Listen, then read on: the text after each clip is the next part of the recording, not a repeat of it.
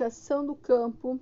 indígena e quilombola. A história da educação rural no Brasil foi de negação deste direito aos agricultores por parte das ações e das políticas governamentais. Contudo, nas três últimas décadas do século XX, toda uma movimentação e organização por parte das organizações e entidades dos agricultores reivindicaram não apenas por uma educação rural, mas por uma educação do campo.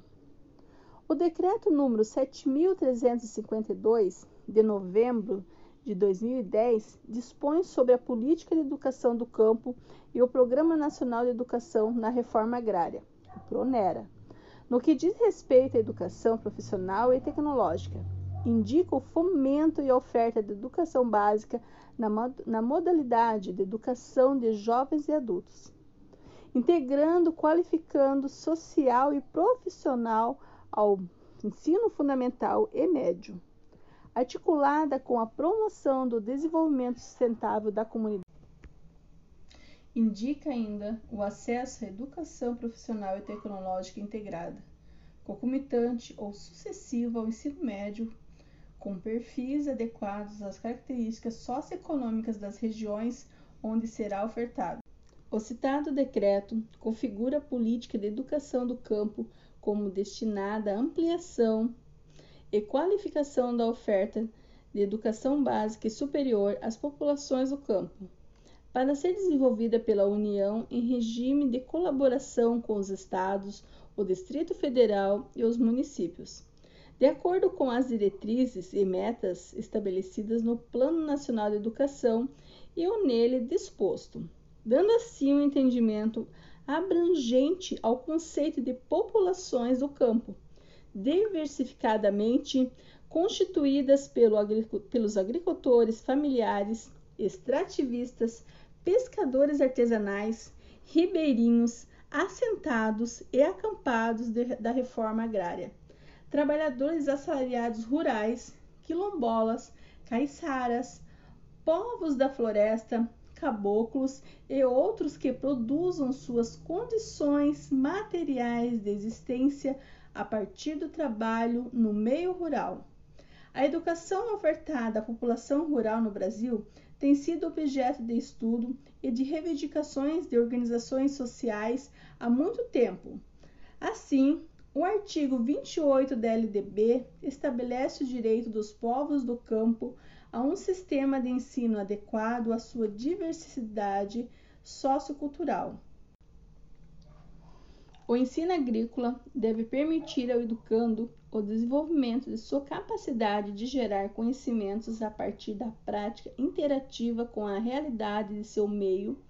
e também extrair e problematizar o conhecido e investigar o não conhecido para compreendê-lo e influenciar a trajetória dos destinos de seu locus. Nesse sentido, o currículo deve facilitar ao educando sua mobilidade e transferência entre diversos contextos ocupacionais. Pressupõe também procedimentos didáticos, pedagógicos, constituídos de atividades teóricas, demonstrativas e práticas contextualizadas, bem como de projetos voltados para o desenvolvimento da capacidade de soluções de problemas.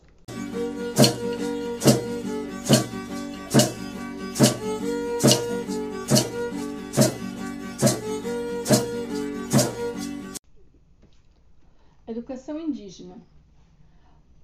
Os princípios de direito da educação escolar indígena, traduzidos no respeito à sociodiversidade,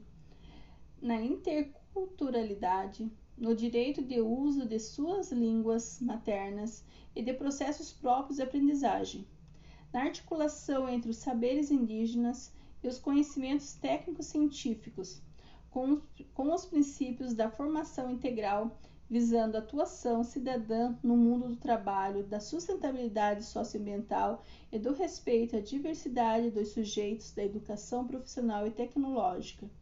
surge a possibilidade de uma educação profissional indígena que possa contribuir para a reflexão e construção de alternativas de gerenciamento autônomo dos territórios indígenas, de sustentação econômica, de segurança alimentar, de saúde, de atendimento às necessidades cotidianas, entre outros. Tal oferta só é possível a partir do conhecimento sobre as formas de organização das sociedades indígenas e de suas diferenças sociais, políticas, econômicas e culturais. A categoria profissional ou educação profissional nesse contexto está esta, esta política está ligada aos projetos comunitários de vida definidos a partir de demandas coletivas. Os princípios expressos no parecer CNE CEB número 14 barra 99 e na resolução CNE CEB número 3 barra 99 deve ser igualmente respeitado em sua integração com a educação profissional, devendo-se ressaltar o seguinte: participação das comunidades na definição do modelo de organização e gestão da escola indígena, bem como a consideração de suas estruturas sociais, suas práticas socioculturais e religiosas, suas formas de produção de conhecimento, processos próprios e métodos de ensino e aprendizagem, suas atividades econômicas, a necessidade de edificação de escolas que atendam aos interesses da comunidade indígena e o seu material didático pedagógico produzido, produzido de acordo com o contexto sociocultural de cada povo indígena. Projetos político-pedagógicos com base nas diretrizes curriculares nacionais referente a cada etapa da educação básica e as características próprias das escolas indígenas, no que diz respeito à especificidade étnico-cultural de cada povo ou comunidade, às realidades sociolinguísticas, aos conteúdos curriculares especificamente indígenas, aos modos próprios de constituição do saber e da cultura indígena e à participação da respectiva comunidade. A formação específica dos professores indígenas em serviços e, quando for o caso, concomitante à sua escolarização. Participação de representantes dos professores e lideranças indígenas, de organizações indígenas e de apoio aos índios, universidades e demais órgãos governamentais envolvidos com a educação escolar indígena nas ações de planejamento, execução das políticas de educação escolar indígena de competência dos sistemas de ensino. Educação quilombola. De acordo com o artigo 2 do Decreto número 4887, de 20 de novembro de 2003, os quilombos são grupos étnicos raciais segundo critérios de autoatribuição com trajetória histórica própria, dotados de relações territoriais específicas com presunção de ancestralidade negra relacionado com a resistência à opressão histórica sofrida. As comunidades quilombolas no Brasil são múltiplas e variadas e se encontram distribuídas em todo o território nacional, tanto no campo quanto nas cidades.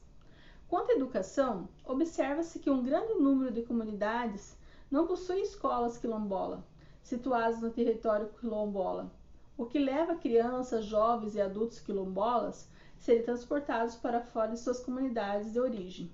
Observa-se que as unidades educacionais estão longe das resistências, o acesso, o acesso é difícil, os meios de transporte são insuficientes e inadequados. E o currículo das escolas localizada fora da comunidade muitas vezes está longe da realidade histórica e cultural desses alunos e alunas. As comunidades remanescentes de quilombos possuem dimensões educacionais, sociais, políticas e culturais significativas, com particularidades no contexto geográfico e histórico brasileiro, tanto no que diz respeito à localização quanto à origem.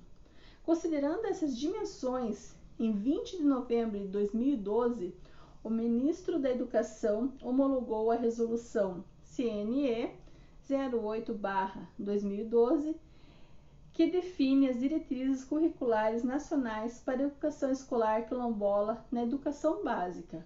As diretrizes curriculares nacionais para a educação escolar quilombola na educação básica define que a educação escolar quilombola requer pedagogia própria, respeito à especificidade étnico-racial e cultural de cada comunidade, formação específica de seu quadro docente, materiais didáticos e paradidáticos específicos, deve observar os princípios constitucionais, a base nacional comum e os princípios que orientam a educação básica brasileira, e deve ser oferecida nas escolas quilombolas e naquelas escolas que recebem alunos quilombolas fora de suas comunidades de origem.